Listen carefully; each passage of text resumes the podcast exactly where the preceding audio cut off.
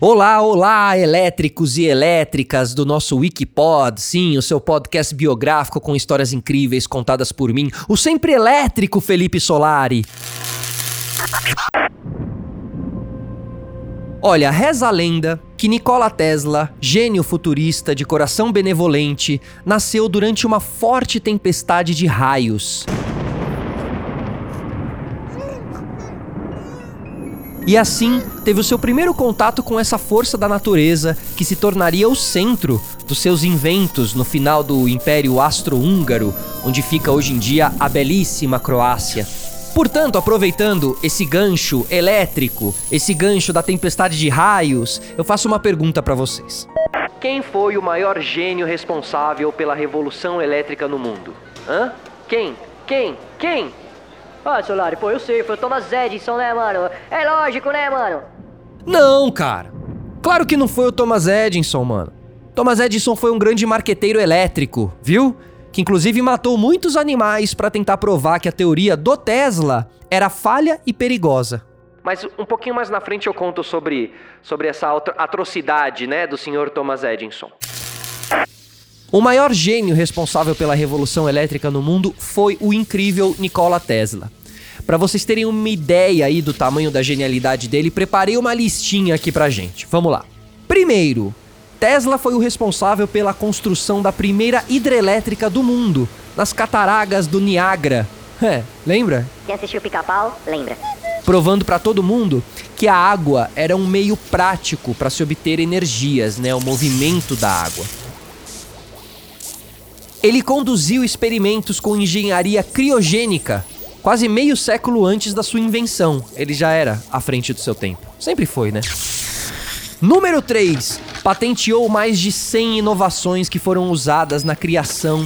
Aquela pecinha que é primordial e que faz com que seja possível o computador moderno existir, né? Se você não sabia, existe aí essa pecinha chamada transistor.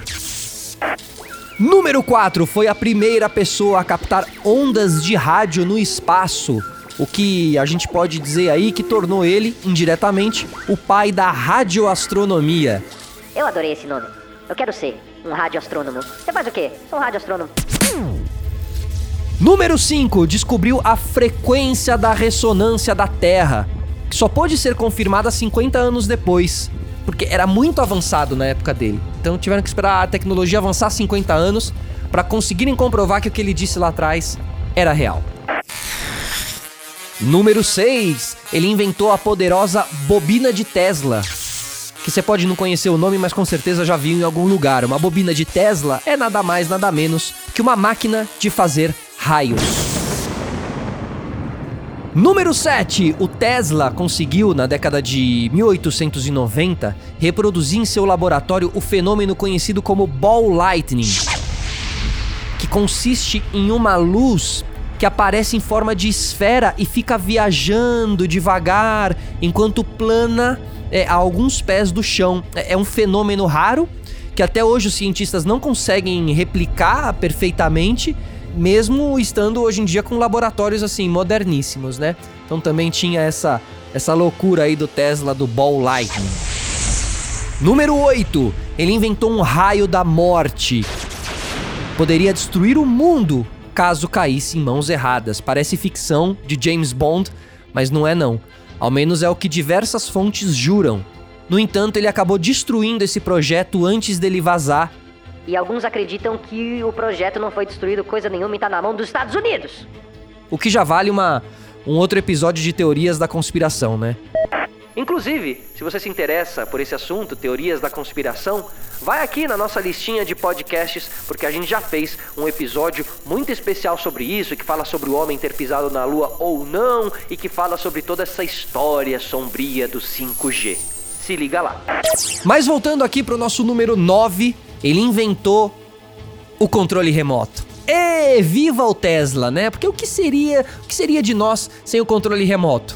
Não sabe? É, eu sei, porque, né, com 38 anos, eu lembro de ser pequenininho e minha mãe me usar num trabalho infantil, escravo, para eu levantar e ficar mudando o canal para ela lá na TV. Aquele negócio que ainda girava, um negócio, clá, clá, clá, clá. E você ia mudando os, os É, enfim, desculpa, Nikola Tesla. Vamos voltar aqui para sua tecnologia. Número 10. Tesla inventou também o motor elétrico moderno, comunicações wireless e outras coisas que tornam o nosso dia a dia muito mais prático, muito mais legal e que possibilitam até a gente ouvir um podcast como esse.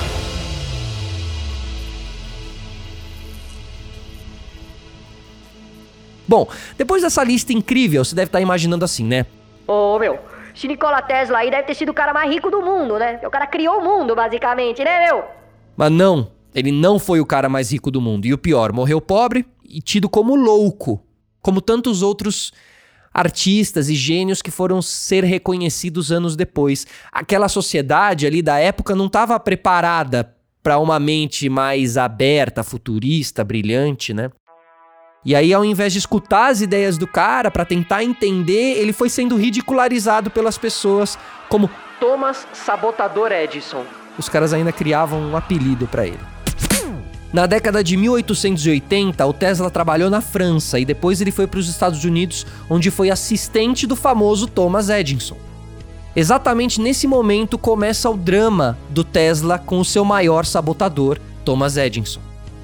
Thomas Edison, que nunca foi bobo, contratou o Tesla. Olha que louco esse encontro, né? Saber que os dois estavam juntos ali. Ele contratou o Tesla para resolver os problemas que ele tinha com a corrente contínua em geradores e motores. Então, nesse momento, o sabotador Thomas Edison fez uma pegadinha com o gênio Nikola Tesla.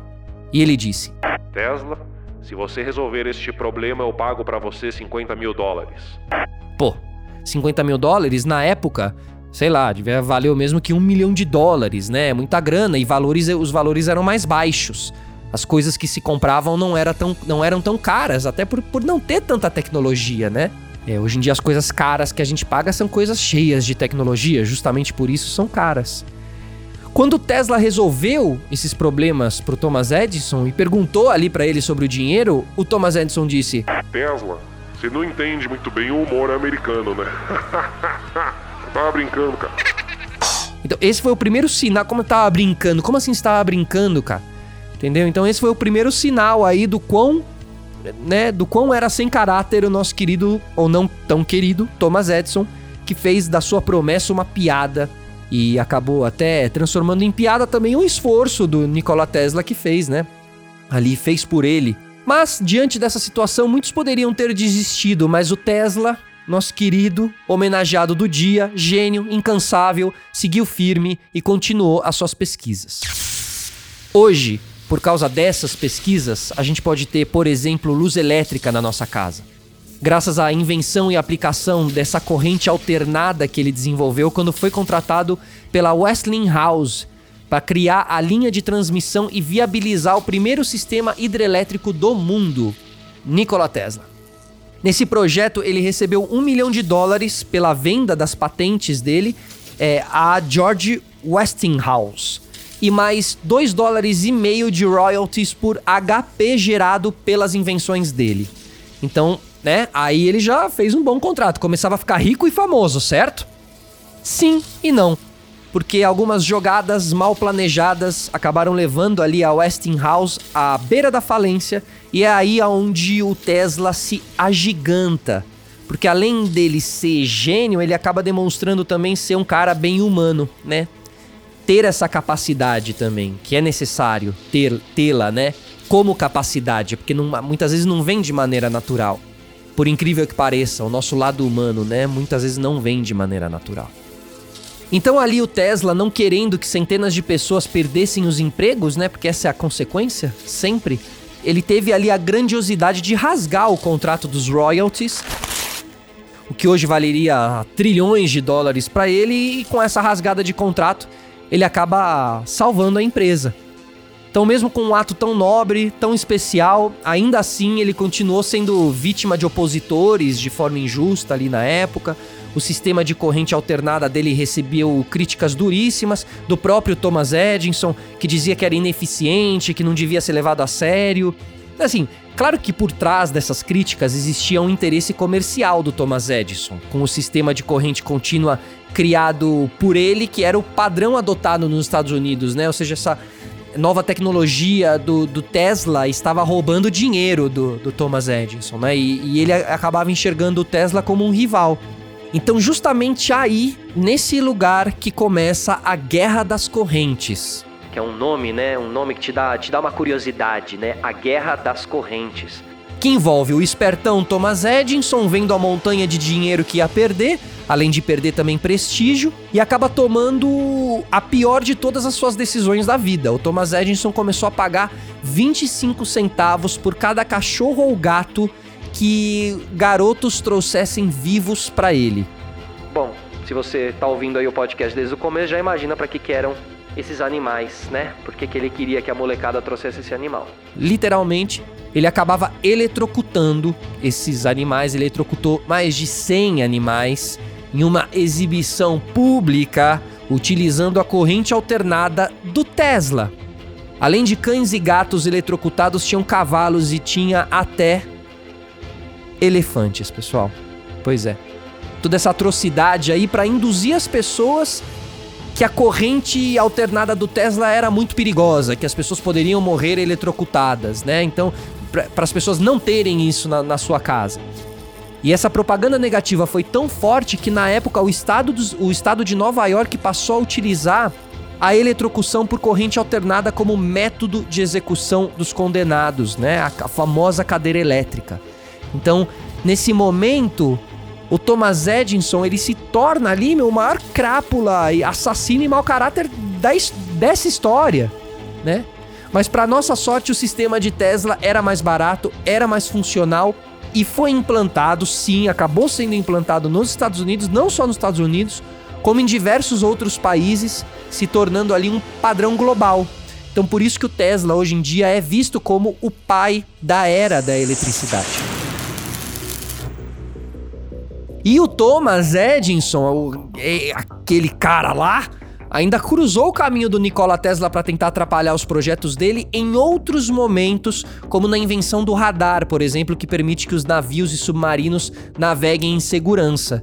Quem levou os créditos dessa invenção foi Robert Watson Watt, que teria descoberto em 1935. Porém, 18 anos antes, em 1917, Nikola Tesla é, havia apresentado já para a Marinha Americana um projeto igual a esse, bem no início da Primeira Guerra Mundial.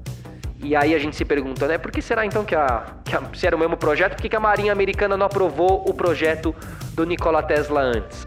A resposta é porque o Thomas, o Thomas Edison, chefe do Centro de Pesquisa e Desenvolvimento da Marinha nessa época, disse que o radar não ia ter aplicação prática na guerra, ou seja, mais uma vez o Thomas Edison chegou lá e sabotou o Tesla, né?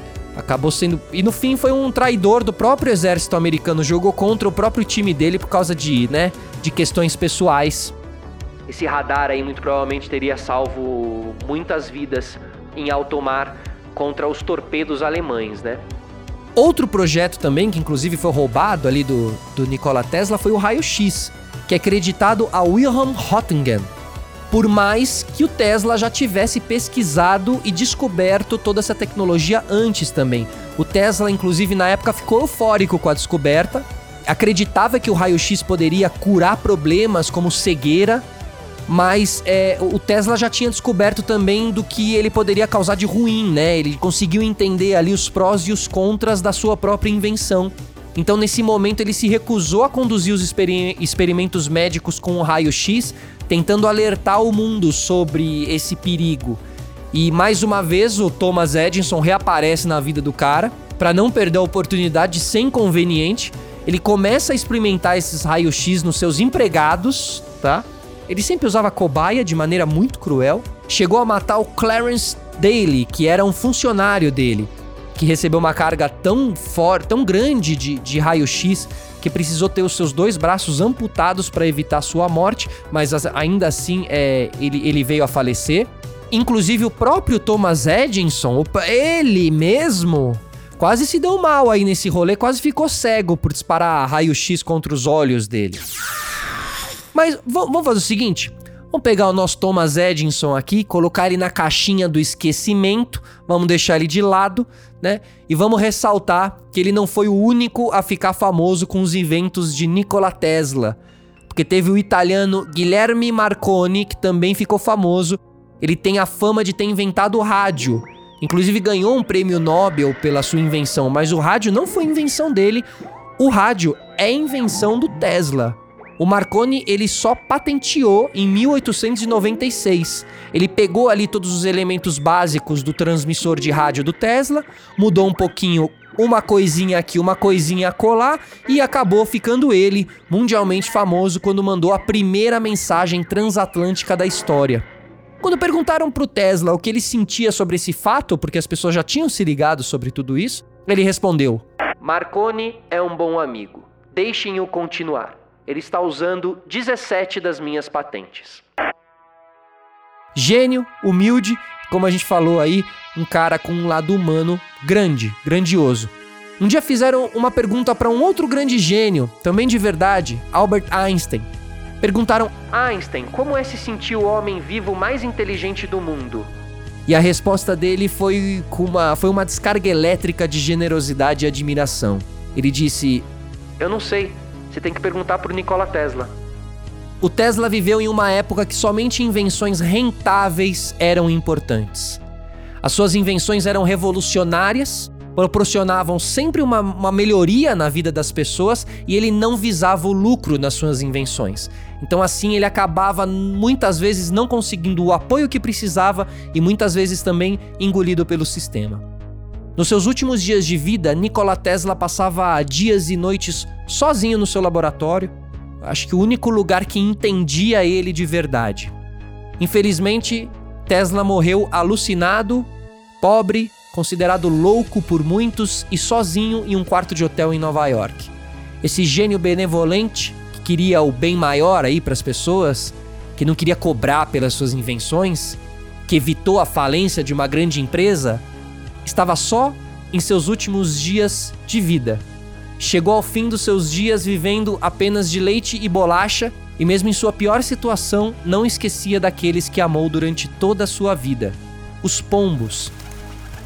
Pois é, assim como Mike Tyson, Nikola Tesla também convivia com os pombos.